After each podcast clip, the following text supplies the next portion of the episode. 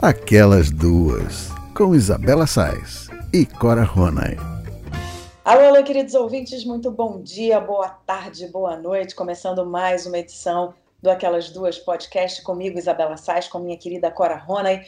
Estamos em quarentena, permaneceremos em quarentena até segunda ordem e com muita saudade.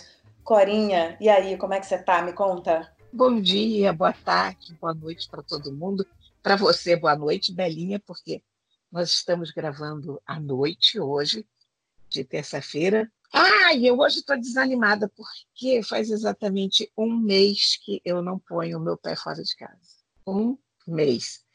Aí eu pensei, tipo, gente, se alguém tivesse dito para mim, em algum momento da minha vida, que eu ia passar um mês sem sair de casa, sem estar doente, obviamente, né? Porque a pessoa que está doente fica o tempo que mais eu estaria bem passaria um mês sem sair de casa e achar que essa pessoa está louca. Não sei lá, porque né, a vida da gente era tão diferente antigamente, naquele outro século, naquele outro milênio, de modo que hoje eu não estou assim no estado de espírito dos mais maravilhosos. Não. Ah, pois é, Corinha, dá para entender totalmente. Eu acho que você não está sozinha. É, essa sua fala agora inicial me fez lembrar um papo que eu tive essa semana com a minha mãe. Perguntei para ela se estava tudo bem. A gente tem se falado sempre, tem feito FaceTime aqui para o Theo poder conversar com ela, enfim, com os meus pais, é, quase que diariamente. Eu estava conversando com ela e ela falou: ah, um pouco desanimada com essa coisa de eu não poder sair, eu que sou uma pessoa tão ativa, minha mãe tem 75 anos, trabalha até hoje, né? Trabalha das 8 da manhã às 5 da tarde todos os dias. E é uma pessoa muito ativa, dirige, faz as coisas dela, enfim, na hora que ela quer, sem dar satisfação para ninguém. E ela estava falando dessa dessa aflição, dessa ansiedade que dá, né, de você estar é, tá em casa, em quarentena e e se tornar dependente por conta dessa coisa dos idosos, né, de não poderem estar na rua, então se torna um pouco dependente ali dos filhos, de fazer uma compra, de pegar alguma coisa urgente na rua para levar para ela. E ela colocou para fora, né, essa, essa insatisfação e essa ansiedade em relação a isso. E o que a gente estava é, é, observando e pontuando é que uma coisa é você ficar em casa porque você está com vontade de ficar em casa. A minha mãe é uma pessoa, ao mesmo tempo muito, que muito ativa é, independente, ela é muito caseira. Ela adora ficar em casa. Então ela falou: Eu adoro ficar em casa. Eu até gosto dessa coisa de ficar em casa, de assistir um filminho e de curtir a minha casa. Mas é diferente, porque a gente não está em casa porque a gente quer a gente está tendo uma obrigação de ficar em casa. E aí isso torna a tudo gente, diferente. A gente está em prisão. A gente está em prisão domiciliar. Né? Eu, eu agora já sei como se sente uma pessoa em prisão domiciliar. Pronto. É isso, é isso. Então era isso que a gente estava observando e que a gente estava conversando, né? Que uma coisa você ser caseira, é, ser caseira e resolver ficar uma semana em casa. Ah, vou tirar umas férias e vou ficar uma a primeira semana das minhas férias vai ser toda em casa. Então, ah, tô afim de ficar um mês em casa porque eu quero. Mas a gente saber que a gente pode botar o pé na rua para qualquer coisa é diferente de você saber que você não pode ir para a rua e na condição dos idosos, né, é, é, é, é pior ainda, porque aí não pode mesmo não tem como e precisa depender de alguém para fazer as coisas. E aquele idoso, como a gente estava falando num outro programa, que não tem quem faça por ele, acaba é, tendo que pontualmente ir para a rua, e aí isso envolve muita insegurança, isso envolve muita ansiedade. É difícil mesmo, eu consigo entender totalmente o que você está dizendo, e aí a gente tirando, né, é, não falando dos idosos e falando da população é, de uma maneira geral, posso falar por mim, eu também tenho dias e dias. Outro dia eu estava conversando com umas amigas minhas que também estavam um pouco angustiadas, a gente estava fazendo uma live e estavam um pouco angustiadas, e eu falei para elas, meninas, a gente vai passar por isso, assim, vão ter, dia, vão ter dias bons e vão ter dias ruins. É, isso vai se tornar uma constante durante essa quarentena. E que bom que a gente tem umas às outras para poder eh, se apoiar, para a gente poder dar uma palavra de conforto, porque todo mundo, eu acho que sem exceção, vai ter dias bons e dias ruins. A gente vai, é, eu, vai eu experimentar tô, eu isso. Sentindo uma impaciência, sabe? Eu sou uma pessoa normalmente paciente ou relativamente paciente, digamos, ou talvez eu não seja das pessoas mais impacientes do mundo, mas eu tenho me sentido muito impaciente esses dias, muito. Irritadiça, sabe? Tipo, chega, cansei. Agora vamos fazer outra coisa, vamos brincar de outra coisa, né? Porque é difícil, né? É, não é difícil. Eu acho que o grande segredo para isso também, quer dizer, o grande segredo, é uma das estratégias que a gente pode adotar é aquilo que a gente também já bateu super na tecla aqui, que especialistas com quem a gente conversou também já bateram na tecla, que é você viver um dia após o outro, porque é, também foi é, assunto de uma conversa com meu marido ontem, de que, claro, a gente tem que pensar de vez em quando na quarentena ao, ao, longo prazo, porque a gente precisa se preparar minimamente, financeiramente e com o nosso filho e planejar algumas coisas, mas o quanto menos a gente conseguir pensar nessa quarentena a longo prazo, melhor, porque na hora que a gente pensa é, que ah, senão a gente fica louco, é a gente enlouquece, né? A gente vai pensar em abril, maio, junho, julho, sei lá quando, a gente fica completamente louco e isso também coloca a gente num estado de ansiedade que é muito nocivo. Então, pensar a longo prazo é importante para se planejar minimamente, mas o quanto a gente puder não pensar a longo prazo e viver um dia após o outro e saber, né, que a gente vai ter dias bons e que a gente vai ter dias ruins, encarar isso com normalidade, né, com com, com carinho com a gente mesmo, né? Fazendo, fazendo concessões com nós mesmos e entendendo que não estamos num período fácil, acho que esse é o caminho, né, para a gente seguir. Exatamente isso. E o caminho para a gente seguir, Corinha, é o nosso programa que a gente precisa começar. Vamos começar? Vamos começar o programa?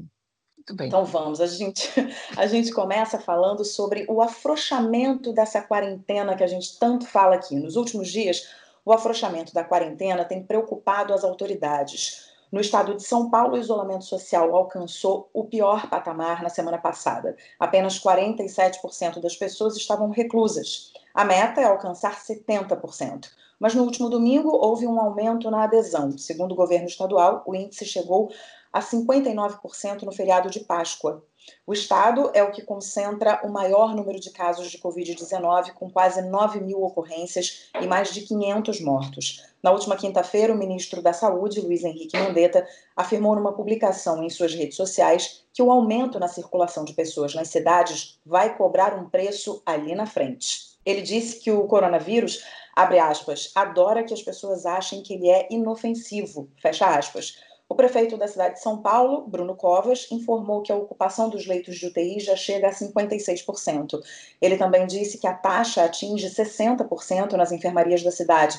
O estado iniciou um monitoramento diário da quarentena na semana passada. Na região metropolitana, houve municípios que superaram a taxa de 60% do isolamento social. Agora, falando do Rio de Janeiro. Duque de Caxias, na Baixada Fluminense, é a segunda cidade do estado com mais casos de morte por Covid-19 e todos os leitos de CTI para a doença estão ocupados no município. O prefeito, Washington Reis, está internado com coronavírus. No fim de março, ele causou polêmica ao afirmar num vídeo que as igrejas de Caxias permaneceriam abertas porque a cura viria delas. A prefeitura disse que adotou uma série de medidas restritivas para o combate da doença mas uma reportagem do RJ2 da TV Globo mostrou grande movimentação na cidade na última segunda-feira. Cora, eu e você não estamos saindo praticamente, né? A gente não vai para a rua. Você não está indo para a rua de jeito não, nenhum. Não, eu não estou saindo, ponto, nem relativamente, não. Eu, não, eu nem a portaria do meu prédio eu fui nos últimos é. 30 dias.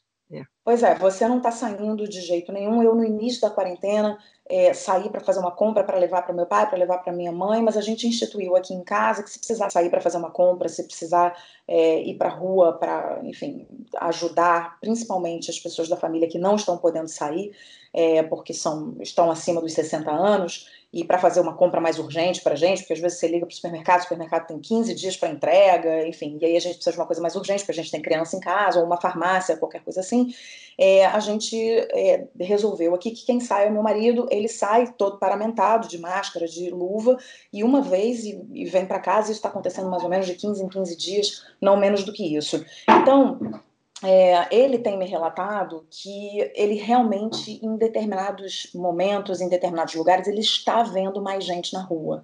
Eu não tenho como falar, eu só tenho como falar do que eu vejo nos jornais, nos, né, na, na, televisão, e eu consigo entender que há sim um, um, um, relaxamento aqui, um afrouxamento ali. Agora, o Mandetta deu uma entrevista no Fantástico, muito boa no domingo, em que ele diz quando o Ministério da Saúde fala uma coisa e o presidente fala outra, fica muito complicado do povo entender o que tem que fazer. Então, há necessidade de uma unificação no discurso, né? Que eu julgo ser o mais importante, na verdade. É você ter uma unificação no discurso para poder guiar a população num momento tão crítico quanto esse. Nós estamos atravessando duas crises, né? Isso já ficou claro. Que a gente tem a crise do Covid e a gente tem a crise do Bolsonaro. Quer dizer, nós somos um país que está tendo que brigar com um vírus e nós estamos tendo que brigar com um genocida, porque a palavra não pode ser outra nessa altura do campeonato. Um sujeito que está no poder e é incapaz de perceber que as atitudes dele têm consequências, que ele é um exemplo e está sendo um péssimo exemplo. Enfim, é, é, tudo como não deveria ser. Quer dizer, o momento em que você vê que em qualquer lugar do mundo, mesmo pessoas que a gente considera maus governantes, como, sei lá, o Boris Johnson, por exemplo, até esse cara agora tomou esse teco da, da Covid, pronto, ele já veio com o discurso, fiquem em casa. Ele foi capaz de mudar de discurso quando ele viu o estudo do Colégio Imperial sobre as consequências de uma não quarentena ou não isolamento na Inglaterra.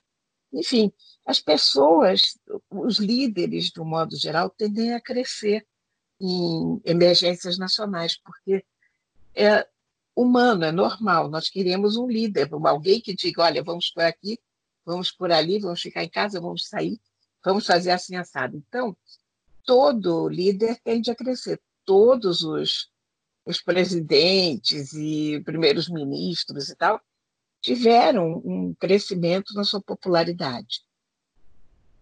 Exceto aonde? No Brasil, evidentemente, porque o Bolsonaro não consegue sequer perceber que se ele exercesse a liderança dele sem fazer nada, ele não olha, apenas repete o que o ministro da Saúde diz, apenas diz o que a Organização Mundial da Saúde está fazendo. Pronto, não precisava nada. Se ele fizesse isso, ele tinha tido um aumento de popularidade e a gente não estava com esse problema aqui. Eu acho que o momento não é um momento de disputa política, de disputa de esquerda, de direita, não, de Dória, não, não de é. Bolsonaro, é. de Witzel, de, de o raio que parta. Um momento é da gente lutar pela saúde, um momento da gente se unir, porque tem gente morrendo no mundo inteiro com um vírus que já está mais do que provado, que é letal, é um vírus que está matando, é um vírus que tem uma transmissibilidade muito maior do que, por exemplo, a influenza, H1N1 e etc e tal, é de 1 para 3, 1 para 4, é, se não me engano. Então, assim, já está mais do que provado, né? Só não vê quem não quer, que a gente está diante de uma crise de saúde muito importante, muito grave e que a gente precisa se unir, independente de posicionamento político, independente de partido político. A gente tem que se unir no que há de mais primitivo. Somos humanos feitos de carne e osso, adoecemos e podemos morrer. É isso. É, é, é nisso que a gente tem que se unir entendeu? A gente, sabe, não é ah, porque o governante isso, o governante aquilo, e aí o que, que acontece? Quando você não tem o discurso unificado, perde-se um tempo danado com um disse-me-disse. Ah, porque eh, o, o, presidente disse isso, mas o governador disse isso. Ah, o governador não está fazendo. Ah, o, o, o o ministro deu uma entrevista e agora os militares estão achando que, de repente, é melhor rever o posicionamento do Bolsonaro. Sabe? Para com isso, gente. A gente tem uma crise muito maior acontecendo. Não é possível, não é possível que nós vamos ser o único país que vai andar para trás nessa história, sabe? Porque tá todo mundo de disse-me-disse e de, de, de, briga para lá e para cá, né? É então, assim, eu acho que já está mais do que provado que o isolamento social é o que funciona, né? E, e eu acho que o que o Mandetta está querendo dizer, é, que está tentando fazer as pessoas perceberem, é que se a gente afrouxar no momento em que a coisa ainda não está controlada, a gente corre o risco de fazer com que isso é, que, que, que, a gente perca completamente o controle lá na frente. Então é muito importante que a gente faça agora. Né? O Brasil começou a fazer o isolamento social até cedo, né? logo no início. Então, tem aí uma grande chance, se as pessoas continuarem isoladas, tem aí uma grande chance de não é, sobrecarregar os sistemas de saúde. Agora, é, é o que o Mandetta falou na entrevista que ele deu para o Fantástico: é, a sociedade é que vai ditar o que vai acontecer nos próximos meses. Eu não sei te dizer, cara. Eu quero, quando vejo as pessoas se aglomerando. Uh, e achando. Tinha, tinha um louco dizendo que o, que coronavírus não existe, pandemia não existe. Gente, você vai fazer o que isso esse domingo? Né? De ontem. O cara ainda estava nessa. Bom, enfim, o que, que a gente vai fazer, né? Temos dois flagelos no país. É, Corinha, eu acho que o que a gente vai fazer é continuar ficando em casa, continuar conversando sobre esse assunto, porque é importante a gente conversar, é importante a gente falar e trocar com os nossos ouvintes é, e fazer esse apelo, porque é, outro dia eu ouvi uma pessoa falando: Ah, mas eu estou enchendo o saco dessa história de fica em casa, fica em casa, todo mundo já sabe que é para ficar em casa. Eu falei: Não, você acha que todo mundo já sabe que é para ficar em casa? Não. Não, a gente precisa repetir o mantra, fique em casa, porque as pessoas ainda, né, tem uma parcela da população que ainda não entendeu que ficar em casa é o único jeito que a gente tem para controlar essa pandemia, que é gravíssima, é, né? É, então, tá é isso, vamos ficar em casa. E agora, Corinha, nós vamos falar sobre um assunto que eu acho muito importante, que eu tenho certeza que você também acha. Nós conversamos muito sobre isso na nossa reunião de pauta, que são os casais na quarentena. Opa, isso é muito importante. Muito importante. Então, olha, o isolamento social é uma novidade para todos e na vida dois requer algumas adaptações. Alguns casais passam pelo período de quarentena juntos e conviver 24 horas por dia pode ser um desafio. A terapeuta Silvia Vax, membro da Associação Brasileira de Terapia Familiar, falou sobre como os casais podem lidar com essa situação. Vamos ouvir. Muitos casais estão passando pelo período de quarentena juntos e este momento exige deles novos aprendizados. É, a dificuldade né, de manter uma relação satisfatória neste momento vai depender da, da saúde desse casal, da saúde dessa relação. Então, como eles vão escolher né, passar esse momento juntos? Isto pode uni-los ou separá-los, né? Então, por exemplo, já tem muitos casais que antes da quarentena resolveram separar porque sabiam que não iam dar conta de ficar confinados juntos, né? Então, eh, vai depender muito, né, que neste momento esta exigência, como vai ser para cada relação, para cada casal, é, o que está exigindo deles, né? É, porque o momento inédito, o, o imprevisto entrou na vida do casal e os casais podem escolher se vão aproveitá-lo ou não, né? Então a pergunta talvez para eles seria como vamos aproveitar este momento, né? É, onde vamos deixar as nossas diferenças, né? É, elas vão continuar do mesmo jeito, vamos deixá-las para um segundo plano. É, é, neste momento tem coisas mais importantes para nós. É, pareceria que talvez seria bom eles, os casais pensarem que neste momento, né, para que essa é, relação e esse confinamento seja mais saudável, pensar que o inimigo está fora de casa. Né? Não está dentro de casa. Silvia também indicou estratégias que os casais podem criar para manter uma convivência saudável. Colocar o foco nas tarefas e não colocar o foco no problema. Qual é o, o, a tarefa qual prioridade para cada casal? É o trabalho, é a arrumação da casa, comida, enfim, cada casal vai decidir isto. Quem tem trabalho, o trabalho, quem não perdeu o trabalho, a criar novos modos de ganhar dinheiro, enfim, isto cada casal vai decidir qual é a tarefa para tirar o foco do problema. Outra estratégia que é muito importante para manter uma convivência saudável, seria respeitar a privacidade. Né? Como cada casal vai estabelecer os momentos privados dentro do mesmo ambiente. Tem casais que vivem em, confinados em locais muito pequenos, mas dentro desse espaço pequeno, podem estabelecer momentos de privacidade que são fundamentais para cada um. Então, é, para isso se pede né, que eles conversem mais. Olha, agora não quero conversar, olha, agora não quero, não posso fazer isso, não posso te ouvir. Isso requer que o casal converse sobre os momentos que cada um está precisando. Também há casais que, por diversos motivos, não podem estar juntos nesse período. O desafio, então, torna-se o contrário: como manter um relacionamento à distância? Hoje em dia, manter um relacionamento à distância se vê facilitado pelo uso da tecnologia.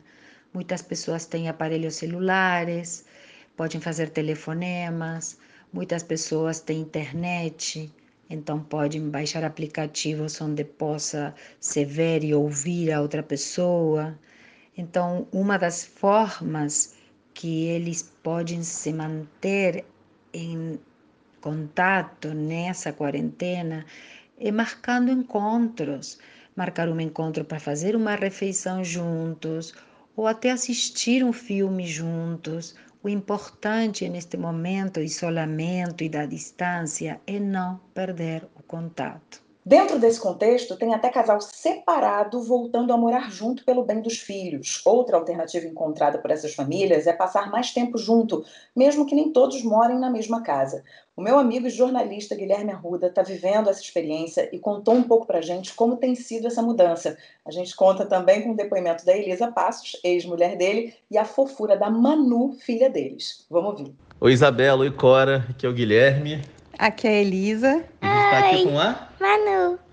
Então, nós somos um ex-casal que está se frequentando durante a quarentena. Não estamos morando junto, mas como a Manu tem a guarda compartilhada, a gente se encontra uma vez por semana, passa o dia juntos e é o dia que a gente faz a troca da Manu. É, porque acabou que nós três nos encontramos, nós somos a nossa quarentena. Então a gente antigamente a gente trocava duas vezes por semana, né? A Manu ficava metade da semana com cada um. Mas agora para evitar nossa exposição, enfim, a gente resolveu trocar uma vez só por semana. E aí nesse dia a gente aproveita e passa o dia junto. A gente almoça, a gente joga algum jogo, a gente faz dever, a gente conversa, passa o dia os três juntos. E recentemente a gente postou uma foto de nós três na brincando, né, na quarentena e foi impressionante a repercussão que isso causou. Todo mundo acha super super diferente, né? Mas no fundo a gente acha que é, não tem por que ser diferente. Exatamente, a gente está bem, todo mundo quarentenando, conseguindo se distrair junto um com o outro. Não estamos igual Demi Moore e Bruce Willis, que estão morando junto, mas estamos nos frequentando. E o mais importante é que a Manu também está gostando, né, Manu? Sim. O que, que você está gostando? Conta. Ah, tá achando muito legal a quarentena. Como é, que, como é que é a sua quarentena? Conta, como é que, que você tem feito? É legal, eu adoro minha... Eu tô gostando da quarentena. O que, o que, quais são as coisas boas e quais são as coisas ruins da quarentena? As coisas boas é que eu posso ficar muito tempo com os meus pais. E as coisas ruins é que eu não posso ver os meus amigos e os meus avós. Só pela internet, né? É. Pela internet a gente tem feito isso bastante. Mas essa tem sido a nossa rotina de quarentena em família. Um beijo. Beijo, até logo e parabéns pelo podcast. Beijo. Ah, gente. Posso com essa fofura de depoimento, Cora? Não, olha aqui. Eles merecem o troféu de casal mais civilizado de todos os tempos ever. É verdade, é verdade. Mas total. não é? É. Totalmente Olha, surreal. Olha, é, eu sou suspeito que eu amo Aliás, esse olha, casal. Tão, civilizados que a gente não sabe nem por que que separaram. Mas... Exatamente, você tirou as palavras da minha boca. Porque, olha, você sem conhecê-los, você já está falando, são tão civilizados, tão civilizados, tão maravilhosos que a gente não sabe nem por que, que separaram. Eu amo de paixão esse casal. Esse casal faz parte da minha vida há muito tempo. Então, quando a gente teve a notícia da separação, a gente ficou muito triste. Mas, enfim, a gente tem que respeitar e não pode ficar ali botando pilha. Não, volta, volta, volta. Agora, quando a gente começou a conversar sobre essa questão dos casais, né? Quando a gente fez a nossa reunião de pauta, o Gui veio, o Gui, a Elisa e a Manu, né, como família, vieram muito à minha cabeça, porque eu sabia que eles estavam com esse esquema, não, não tinha certeza se eles estavam morando, se eles tinham voltado a morar juntos para facilitar nessa coisa com a Manu, ou se eles estavam pontualmente, aí depois conversei com ele e ele me disse que era pontualmente. Mas quando eu, a gente falou sobre isso, eu me lembrei deles, porque é, eu acho muito importante a gente ter esse tipo de depoimento para a gente entender que pode dar certo, que é uma iniciativa que pode facilitar muito os casais nesse momento, que já é um momento muito exigente por si só, é um momento que as pessoas psicologicamente é, estão afetadas. Então, se você pode contribuir para que o seu filho fique melhor, né? É, e que as coisas fiquem mais confortáveis também para o casal, para que você não fique né, arrancando o couro do casal, porque um está do lado, o outro está do outro. Se as coisas vão ficar melhores, por que não se é por um tempo, né? É por um tempo, vai passar, como diz o mantra, não é? Olha, o Sartre tem uma frase que é o inferno são os outros. É muito importante a gente não perder essa frase de mente, porque a gente tem que ter muito claro que a gente pode ser o inferno de alguém. Porque quando você tem um casal que está se matando porque está junto na quarentena, cada um está achando que o seu inferno é o outro, né? Uhum. Mas é importante perceber que ele também, ou ela também, é o inferno do outro. A gente tem que sempre achar que o outro está errado, né? Então, eu acho que talvez o, o segredo disso seja a gente tentar ser o mais leve possível para a pessoa com quem a gente está. Não precisa nem ser casal, não, pode ser os irmãos, os pais, os tios, os avós, enfim, quem quer que seja. Quer dizer, a gente se dá conta de que a gente está junto no mesmo bar. É isso, e é o que a doutora Silvia Vax né, falou uh, anteriormente, é, a gente precisa definir também prioridades, a gente de, precisa entender qual é o objetivo maior de tudo isso, né? É entender que o problema agora é, ele se deslocou. O problema agora não é o meu marido, ou o meu ex-marido, a minha mulher, a minha ex-mulher, ou o meu ex-companheiro. O problema agora é o coronavírus. A gente tem um problema Exatamente. maior né? Então ela falou muito bem sobre isso. A gente tem um problema maior. Então eu acho que o que o Gui e a Elisa estão fazendo é exatamente enxergando que existe um problema maior nessa história toda, né? E que é qualquer diferença, se é que elas existem, e elas existem, porque num casal é impossível a gente não ter diferenças, então qualquer diferença precisa ser colocada de lado em banho-maria, e depois, se houver necessidade, a gente retoma essas diferenças, mas agora, agora é hora de união não só interplanetária, mas é união é, vai do é, micro ao macro.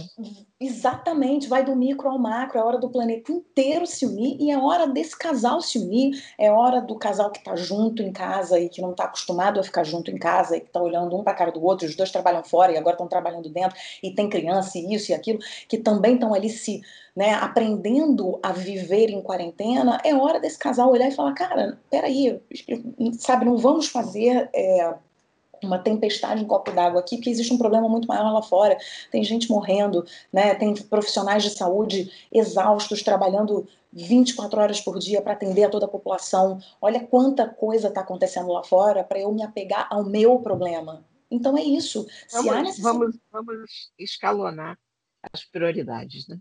É isso, é escalonar as prioridades. E para finalizar, a doutora Silvia, ela fala sobre o bem que esse tipo de adaptação pode fazer às crianças, essa adaptação que a gente está falando aí, que o Guilherme e a Elisa é, falaram um pouco sobre a experiência dele. Vamos ouvir. A decisão de alguns pais separados que decidem voltar a morar junto com os filhos e o ex-cônjuge para tomar conta das crianças pode trazer um benefício tanto para o adulto como para a criança, sempre e quando tenha-se uma conversa com clareza relacional. Falar os motivos pelos quais eles resolveram estar juntos. A decisão é como casal parental para tomar conta, para cuidar dos filhos. Não abrindo espaços para que isto se transforme na, no entendimento das crianças como que os pais voltarão a ser um casal conjugal. Trará benefícios se tem clareza nas explicações e clareza na relação que se toma a partir do momento que um ex-casal volta a estar juntos pelo motivo cuidar as crianças. Então, clareza na fala e clareza na relação que se mantém dentro dessa convivência. E aí, Cora, eu acho que ela fecha muito bem com esse depoimento, a doutora Silvia Vax. Aliás, vamos agradecer a participação dela aqui, agradecer também ao Guilherme, à Manu, à, Elisa pelo depoimento, mas acho que ela fecha bem quando ela fala sobre clareza e sobre honestidade. Eu acho que é, tem casais, assim como Guilherme e Elisa, que estão sendo honestos, né? Uns com os outros e um com o outro, e com a filha, né? E dizendo: olha, papai e mamãe estão juntos agora, porque nesse momento a gente está vivendo é, uma quarentena que é mais fácil para a gente, é mais fácil a logística da casa, principalmente quando o filho é maior, que já, cons já consegue entender né, o porquê das coisas. Então, olha, a, a logística da casa fica melhor, fica mais confortável para o papai, mais confortável para a mamãe, então é por um período. Depois o papai vai sair de casa de novo, ou a mamãe vai sair de casa de novo. Isso não é uma reconciliação, isso é só um período que está acontecendo e tal. Eu acho que se você for claro, se você explicar para a criança é, é, o que a gente ouviu a Manu falar. Eu estou adorando ficar com os meus pais. É muito bom ficar com os meus pais. Não é bom porque eu não vejo meus avós, não vejo meus amigos, mas eu estou muito feliz com os meus dois, né, com a minha mãe e com o meu pai aqui juntos novamente. E pronto, vamos passar esse período da melhor maneira possível, né? É, clareza e honestidade são sempre duas coisas que só podem favorecer uma situação. Olha, Corinha, vamos dar sequência aos depoimentos dos nossos amigos e ouvintes ao redor do mundo.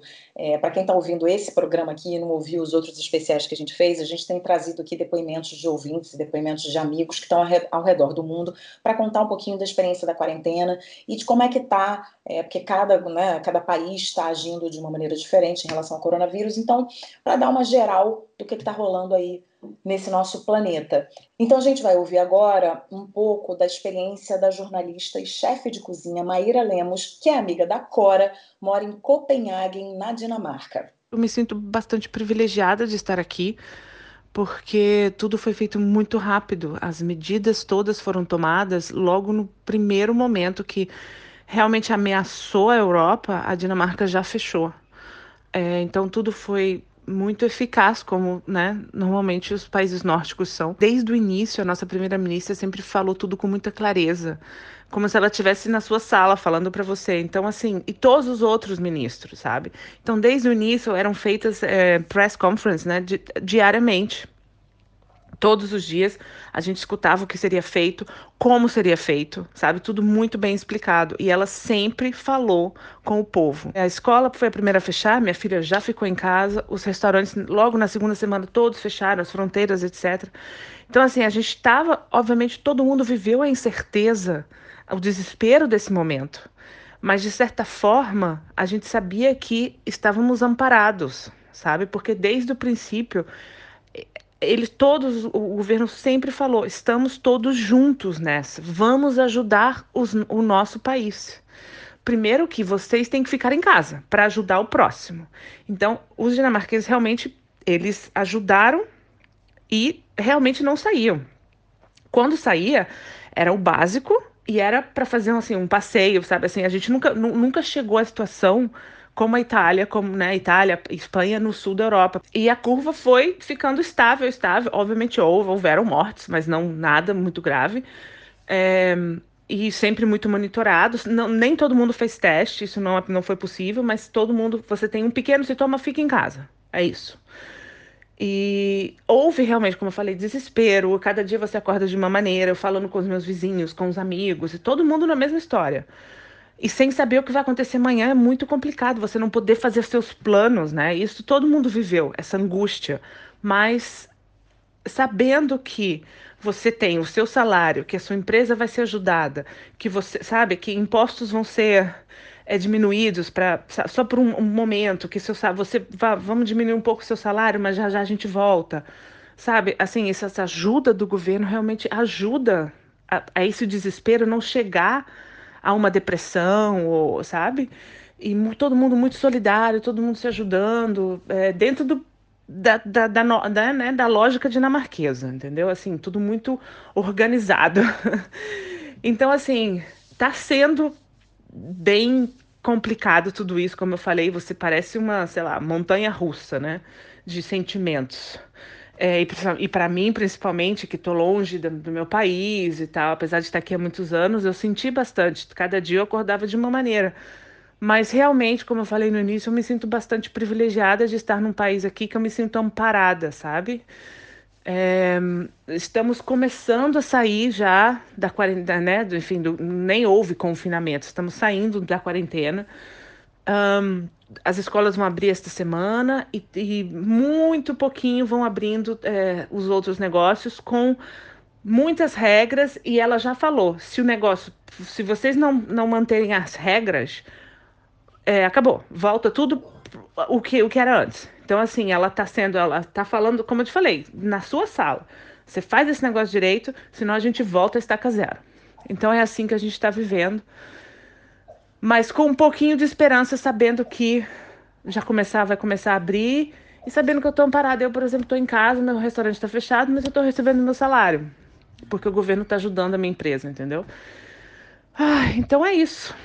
É... Um beijo enorme para todos e muita sorte para o Brasil, porque acho que vamos precisar. Um beijo. Corinha, a Maíra, ela fala uma coisa tão importante, né? Que ela tá tranquila na medida do possível, porque ela sabe que ela está amparada. Isso faz Exatamente. toda a diferença, né? Eu estava pensando em muitas coisas enquanto a Maíra ia falando. A Maíra é. Eu brinco que a Maíra é minha filha grande, sabe? Porque a Maíra é uma moça muito alta e é a melhor amiga da Bia, uma das melhores amigas da Bia. E eu conheço ela desde criancinha. E eu amo a Maíra, é como se fosse assim, sobrinha, uma filha querida. Eu, eu tenho paixão pela Maíra, eu gosto muito, muito, muito da Maíra. E ela ia falando, eu ia prestando atenção em algumas coisas. A questão do distanciamento social sempre me sempre me bateu, quer dizer, que os países nórdicos estão bem na fita, em parte por causa disso, porque eles sequer dão a mão. E é uma coisa que é muito esquisita para a gente latino, o comportamento deles. E eu já vi estudos pré-Covid sobre a bolha individual de cada pessoa, quer dizer, o que, que é a distância que você para naturalmente de uma outra pessoa quando você se encontra. Então, nós brasileiros temos uma distância a distância dos dinamarqueses é o dobro da nossa. é. é verdade, sabe? Quer dizer, é uma coisa que a gente considera pouco amistoso, a gente fica um pouco chocado quando a gente vê, mas é cultural. Eles ficam chocados quando a gente chega, pula em cima e dá dois beijos. Eles é. devem achar isso o equivalente a uma violação terrível, assédio sexual ou qualquer coisa assim.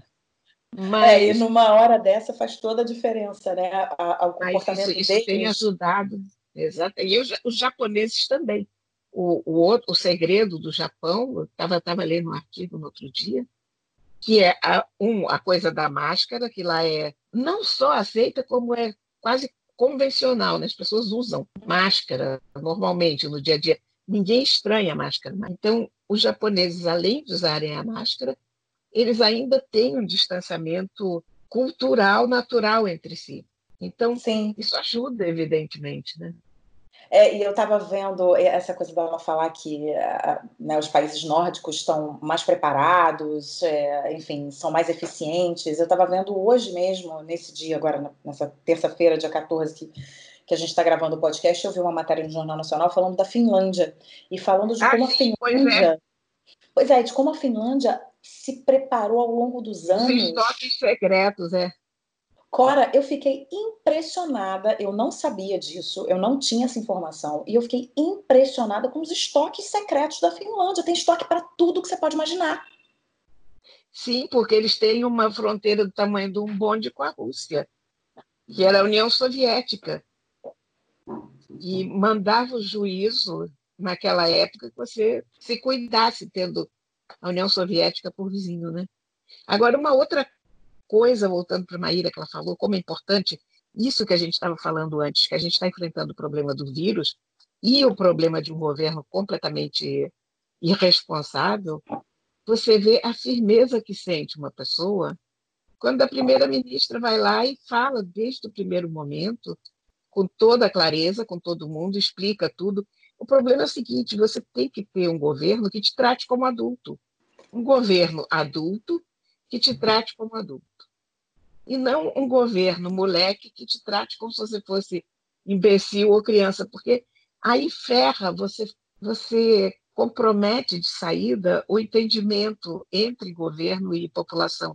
E aí fica uma miséria, quer dizer, acontece isso que a gente está passando aqui. O que me chama a atenção também nessa firmeza dela, né, que, que você citou, é que ela é estrangeira, né? Ela está num país que não é o país dela e olha como ela está tranquila e porque Exatamente. o governo assegura a todos, inclusive a ela, que é estrangeira, não sei exatamente qual é a condição dela lá, mas ela é estrangeira, fato. Ela é uma brasileira ela, ela, na Dinamarca. Ela é casada com Dinamarca. Ela é residente totalmente legal, acho até que, que essa altura ela talvez seja dinamarquesa, não tenho muita, muita certeza, mas ela é uma pessoa que nasceu num outro país, que vem de uma outra cultura, né? É isso, é, é, é, é, exatamente isso. Assim, ela, é, independente dela estar tá absolutamente legal e dela ser casada com um dinamarquês, ela é de outro país, ela pertence a outra cultura e ela poderia não se sentir segura ali, mesmo sendo dinamarquesa. Exatamente. Né? Mas ela tá, ela tá atestando ali, ela tá afirmando pra gente que ela, cara, eu tô muito tranquila porque o governo está é, do meu lado. E isso não tem preço numa situação Exatamente. dessa, né? É exatamente isso. Você sentir que o governo está trabalhando a teu favor e não contra você. É isso. Bom, Corinha, a gente tem aqui outra, é, outro depoimento que eu fiquei muito feliz com esse depoimento. A Renata Bernardes, que é nossa ouvinte, já é nossa ouvinte da época de rádio, entrou em contato com a gente e falou: Isabela, Cora, se vocês quiserem, é, a minha filha mora em Paris, e uh, ela pode gravar um depoimento para vocês. Eu tenho ouvido os podcasts e tenho ouvido que vocês estão gravando com os amigos e com ouvintes, e ela pode, ela se disponibilizou e ela pode gravar para vocês falando como é que está a situação lá em Paris. Eu falei, nossa, mas é claro que a gente quer, né? Então a gente vai ouvir agora o depoimento da Mariana Bernardes, que é filha da Renata Bernardes, ambas nossas ouvintes, e ela vai contar como é que está a situação em Paris. Eu tenho que só fazer um parênteses porque a Mariana foi minha colega no Globo. A Mariana ah, legal. era diagramadora do Globo, uma graça de pessoa. Ah, que legal. Então, olha, um beijo muito grande para você, Renata, para você, Mariana, e para Maíra também, que falou antes. Vamos lá, vamos ouvir então a, a Mariana. A nossa rotina mudou completamente, né? É, agora está todo mundo trancado dentro de casa, confinado dentro de casa. Eu, meu marido, minha filha de quatro anos. Eu só saio uma vez por semana para ir para o supermercado ou para fazer um exercício ou dar uma volta rápida com a minha filha na rua, porque a gente mora num apartamento pequeno. A cidade está super vazia, porque ou as pessoas estão em casa, ou então elas foram para as casas de campo na véspera do confinamento, e as pessoas estão respeitando mais agora, porque elas são obrigadas, elas pagam multa se forem pegas na rua sem a justificativa. Não está tendo problema de suprimentos, supermercados, farmácias, boulangeries estão todas funcionando, não está praticamente faltando quase nada, só álcool, álcool gel, claro máscara. E para gente que tem emprego e renda mensal certinha, o desafio é mais psicológico, é, de ficar em casa sem poder sair com uma criança pequena. E hoje o Macron fez um discurso onde ele previu o fim da, da quarentena para o dia 11 de maio, ou seja, a gente tem mais um mês aí pela frente para depois ver como é que vai fazer essa, esse desconfinamento. Agora, eu acho que o que me chama mais atenção nessa, nesse depoimento da Mariana é o fato dela dizer que o que pega mais, na verdade, é lidar com, com a quarentena em si, porque financeiramente, quando você tem um, um emprego, que é o caso dela, né, que você está ali com seu salário garantido, as empresas estão garantindo o salário dessas pessoas, está tudo certo, você está pagando suas contas, então você não tem preocupações, maiores preocupações econômicas e financeiras, mas o lidar com a quarentena, com uma criança de 4 anos, que é exatamente, é, é, eu me coloco muito no lugar dela, porque eu também tenho uma criança de 4 anos, e não é fácil, né? Então é arrumar é, é ferramentas para lidar com esse isolamento. É, é o psicológico, né? É exata, você, você não tem aquele problema, como é que vou, de onde vou tirar meu pão amanhã, mas aguentarei, ficarei trancado dentro de casa, tá lá. Então, é, é a, a, questão, é, na verdade, quando a pessoa não tem o problema financeiro, ela tem o problema imediato da quarentena. É, quer dizer, está todo mundo ferrado de alguma maneira, né? Todos nós. Exatamente. A quarentena não é, não é uma experiência razoável para o ser humano. Nós não fomos feitos para ficar em quarentena. E você, eu, eu imagino as pessoas que, além dessa preocupação da quarentena, ainda têm a preocupação da comida, de conviver até amanhã. É terrível, cara. Isso é um buraco negro em que a humanidade entrou, que só com muita resiliência e com muita sabedoria a gente vai conseguir navegar essas águas. A gente aqui no podcast, pelo menos, a gente está tentando deixar o assunto leve, né? A gente dá as informações, fala o que tem que falar, mas a gente também tenta deixar o assunto leve. E a gente vai agora para o nosso último assunto do programa e vamos falar sobre home office. Olha só, no home office as pessoas têm se deparado com diferentes desafios. Um deles é trabalhar com o funcionamento da casa. Para quem tem filho pequeno, dar uma entrevista ou fazer uma live pode ser um desafio. O professor Robert Kelly ficou conhecido por isso depois de dar uma entrevista para a BBC em 2017. No escritório de casa, ele foi interrompido pelas crianças ao vivo. Morando na Coreia do Sul com a família, o professor falou novamente com a BBC, agora sobre a quarentena e a dificuldade de passar por esse período com crianças. O mesmo tem acontecido com jornalistas que às vezes precisam entrar no ar de casa. Por outro lado, quem está desempregado ou com um trabalho totalmente parado enfrenta um desafio diferente. É possível aproveitar esse tempo extra para se aperfeiçoar e desenvolver atividades produtivas, Cursos online de idiomas, arte e até yoga são algumas das opções. Instituições de ensino superior, como a Universidade de São Paulo e a Fundação Getúlio Vargas, oferecem cursos de assuntos específicos, como economia, gestão, marketing e programação. Além disso, existem oportunidades em áreas que estão demandando trabalho de forma remota. Algumas opções são para escritor freelancer, gerente de marketing e mídia social, atendimento ao cliente e assistente virtual, além de TI e programação. Aí a gente vê, Cora, que a quarentena também, ela surge aí com várias oportunidades, não só essas oportunidades para pessoas trabalharem de forma remota, como também a oportunidade, porque eu acho que é uma oportunidade sim, das pessoas que vão dar entrevista ou das pessoas que vão fazer alguma colocação, comentaristas, colunistas, que vão falar de dentro de casa, que é o que aconteceu com, com esse com Robert Kelly, né? É, que deu entrevista para a BBC com as crianças e que eu já vi na vida, né? O coitado desesperado dando aquela entrevista e as crianças entrando pela, pela sala dele, a mulher de quatro ali tentando capturar as crianças enquanto era tempo.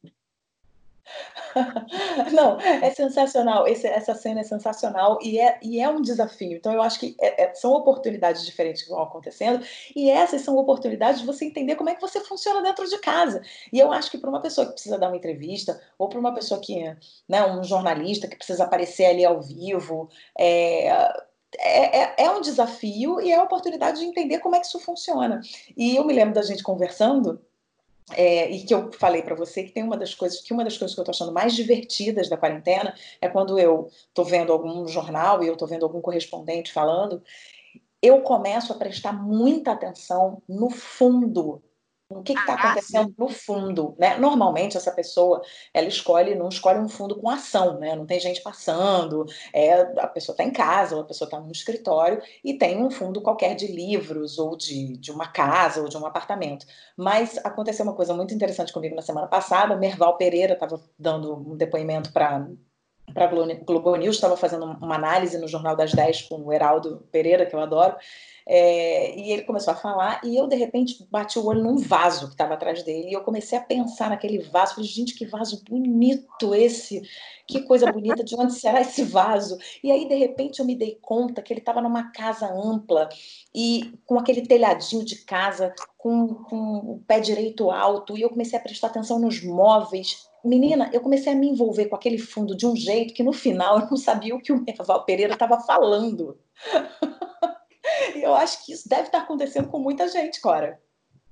Ah, mas olha, eu, eu fico olhando os títulos que as pessoas têm, os objetos. Né?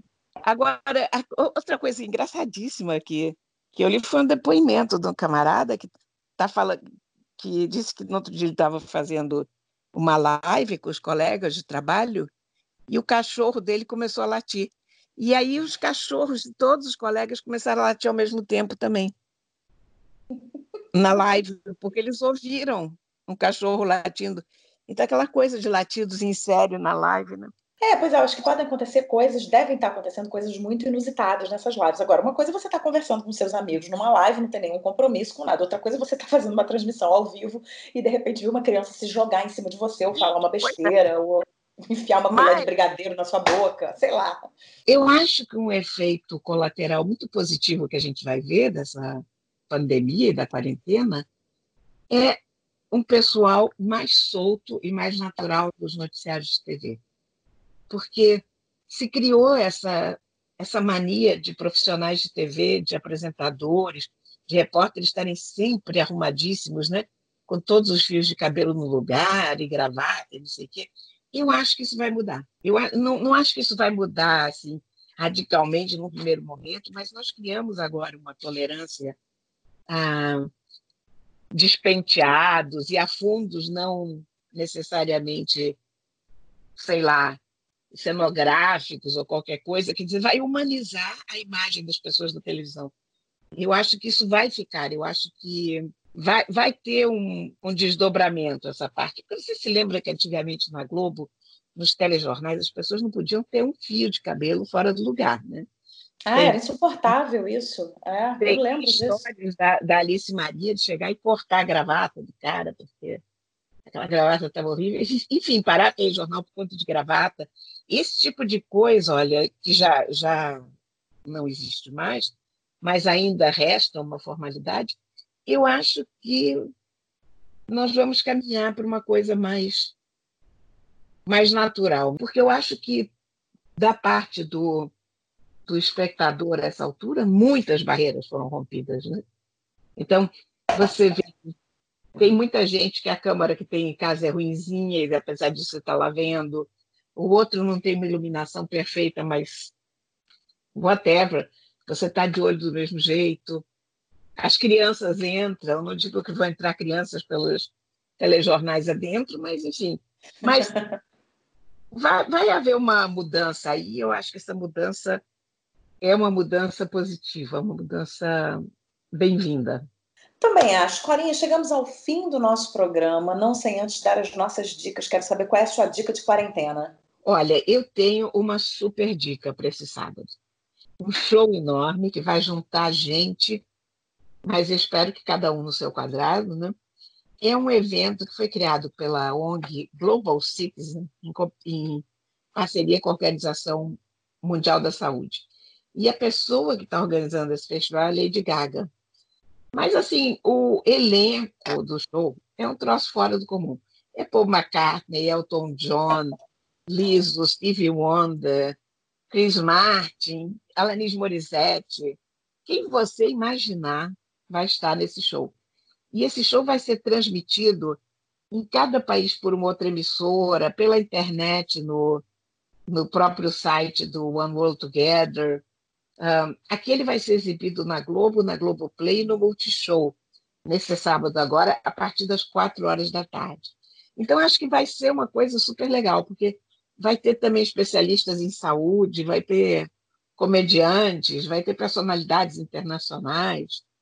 Quem vai apresentar aqui no Brasil é o Tiago Leifert. Então, eu acho que isso é o show que todos nós temos que assistir. Nossa, Corinha, isso vai ser muito bom. Que notícia boa que você me deu, que eu já tenho programação para sábado a partir das quatro horas da tarde. Não, isso vai ser um programa daqueles da gente sentar com pipoca na frente da televisão, ligar para a família e ficar fazendo live com a família durante esse show, para todo mundo assistir junto. Nossa, vai ser demais isso. Muito bom, já vou colocar na minha agenda. Maravilhoso. É sábado agora, dia. Sábado dia... agora, dia 18. 18 é, a partir das quatro horas da tarde, mas esse show vai estar sendo feito no mundo inteiro, simultaneamente, por trocentas emissoras de televisão, pela internet. emissoras de rádio. Olha, vai ser uma coisa global, um evento de um, de um tamanho que só vendo. Aliás, por falar nessas transmissões, eu não sei se você chegou a ver no domingo de Páscoa a transmissão do André Bocelli é, em Milão. Ele... Espetacular. Foi lindo, né? Vi, foi muito, muito bonito. Foi muito emocionante. Tenho, tenho uma série para recomendar também. Aliás, Corinha, peraí, deixa eu fazer um, um, um, parênteses antes de você recomendar a sua série. Eu quero falar aqui para os nossos ouvintes que Corinha deu a dica na semana passada de uma série chamada Unorthodox, que em português Nada. se chama Nada Ortodoxa. Cora, que série maravilhosa! Eu já vi toda, eu já vi o making off. E eu amei, muito obrigada por essa dica. Eu amei, que coisa bonita, que série bem dirigida, que série, que, que atuações maravilhosas, que atriz principal, pô, que, que trabalho especial dela. E, e... A atriz é absolutamente fora de série, né? Ela é fantástica, a série é muito bonita e eu também recomendo muito, assim, assino embaixo. Obrigada, Corinha, porque nesses tempos de quarentena uma dica boa faz toda a diferença. A, a outra série que eu tenho para recomendar hoje é uma série até parecida com essa, porque é uma série que também se passa num, num ambiente judaico ortodoxo, menos ortodoxo do que o, os sátimas da, da nada ortodoxa, mas é um grupo em Israel. A, a série é uma série israelense, se chama Stiesel. É muito bom. Está no Netflix também. E essa é uma série comprida, essa é uma série com 24 episódios e, enfim, já tem duas temporadas de 12 episódios cada uma. E é a vida de uma família ortodoxa. É super interessante, com excelentes atores também, e com essa própria atriz, com a Shira Haas. Ah, com a mesma atriz. Ela, ela não é a principal atriz do, da série, mas ela faz a filha de um casal e é um personagem que vai crescendo gradativamente ao longo da série. Ah, é muito é bom. Interessante, está muito boa essa série também. Então, se a pessoa assistiu Nada Ortodoxo e quer permanecer na mesma vibe, eu recomendo muito o Stiesel. Muito bem, olha, eu tenho duas dicas também para a gente finalizar o programa. Uma das dicas é, tem a ver com culinária. É, eu tenho aprimorado os meus dotes culinários nessa quarentena. Eles não são muito bons, não, mas eu tenho aprimorado um pouquinho com receitas e levando sempre o Theo para a cozinha também, para cozinhar comigo. Isso é uma dica que eu dou para todos os pais ah, e mães. Isso é ótimo! É, pois é, eu acho que assim, fazer com que as crianças participem das tarefas da casa e se sintam importantes nesse processo todo é, é, é muito legal, muito legal para a família inteira, para elas, então nem se fala. É, elas gostam de se sentir pertencendo né, ao funcionamento da casa. E aí a gente tem ido para a cozinha praticamente todos os dias para fazer uma coisa ou outra. Às vezes a gente vai para fazer um bolo, às vezes a gente vai para fazer a comida mesmo da casa. É, e aí o que dá para ele fazer, ele faz, né? Seja lavar uma louça, os, os, talheres e os pratos que não tem problema, que não, não, não, representam nenhum perigo, e também na hora de fazer a comida, a gente está ali de olho e ele faz o que ele pode fazer. Mas ele está curtindo muito, então essa é uma dica que eu dou para todos os pais e mães que têm um tempinho para cozinhar, para ir para a cozinha, e que não tem também, porque os pais que têm estão indo e os que não têm também estão indo, porque os, né, os funcionários estão dispensados, né?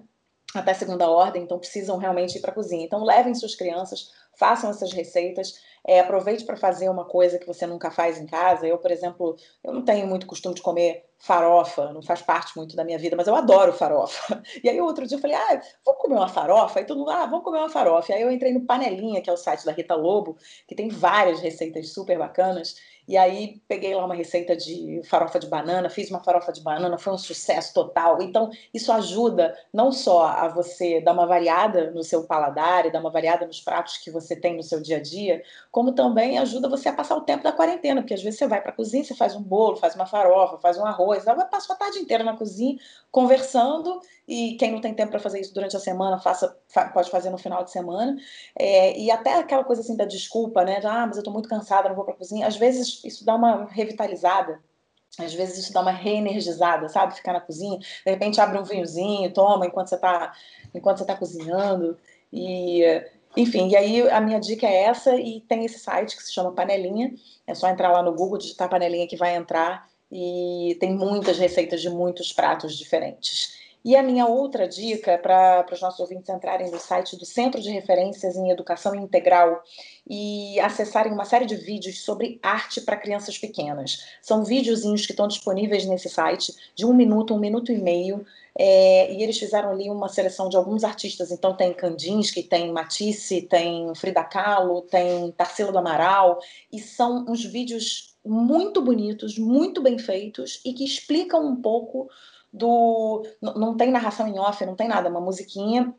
Tem um textinho anterior que você pode ler para a criança, né, para explicar. Ah, você vai ver um você vai ver agora um filminho da, do, do artista tal, da artista tal, mas que é muito legal para que a criança crie suas referências visuais em relação à arte né? Então, a gente é muito ligado à arte aqui, e o, e o Theo é muito ligado à arte também, porque as nossas referências são muito artísticas, e uh, tá, tá, muito legal. E são vídeos pequenos, a criança tem concentração total, não tem aquela coisa da criança dispersar, e passa rapidinho, não é, não é, não é nada muito longo, mas que pode iniciar, pode fazer, pode dar início a um papo muito interessante, muito interessante sobre arte com as crianças. E aí, essa é a minha ah, dica. Eu também só tenho dica para criança, minha gente, porque a minha vida é 24 horas. é, é uma criança. Significativo, né?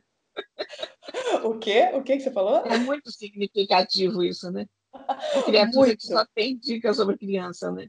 Exatamente. Então a Cora vai ficar com as séries de TV, com os filmes e com os livros, e eu fico com a programação infantil. Pronto. Tá fechado já, tá tudo certo. Corinha, acabou nosso programa, foi ótimo conversar oh. com você de novo torcendo para essa quarentena acabar logo, quando ela puder acabar. E olha, desculpa, eu hoje estou num dia ruim, realmente. Eu hoje hoje estou num daqueles dias que tem dias que a gente fica mesmo muito para baixo com essa quarentena, né? Ah, mas essa... eu achei nossa conversa ótima mesmo assim, Corinha. E, e, ah. e, e, o mais importante de tudo isso é você se dar esse direito. É, pode se dar esse direito à vontade de não estar tá bem num dia, de estar melhor no outro e de não estar achando graça, porque é isso, somos humanos, temos sentimentos e eles variam, eles oscilam. E que bom é. que isso acontece. Verdade. Né? Tá bom, querida. Então, na semana que vem, temos um novo encontro aqui, nessa mesma hora e bate horário e quarentena. Exatamente. Tá bom, Marinha. Porém separadas. Juntas, porém separadas, juntas mas separadas por um bem maior. E olha, quem quiser falar com a gente já sabe, a gente tem um perfil no Instagram, que é o arroba aquelas duas podcasts. Você pode escrever também para aquelas duas podcast@gmail.com e pode curtir e acessar a nossa playlist no Onde mesmo? No Spotify. que tá demais. Eu tenho colocado. Eu aquela louca, né? Que a, quarentena, que a quarentena faz com a nossa cabeça. Onde mesmo está a nossa playlist? No Spotify. E você vai lá e ouve tem muitas horas de música para você. A Cora escolhe músicas, eu escolho músicas e a gente está sempre colocando novidades por lá. Certo, Corinha? Certíssimo, meu bem. Certíssimo. Então, um beijo para você, um beijo para os nossos ouvintes. Até semana que vem. Aquelas duas, com Isabela Sais e Cora Ronay.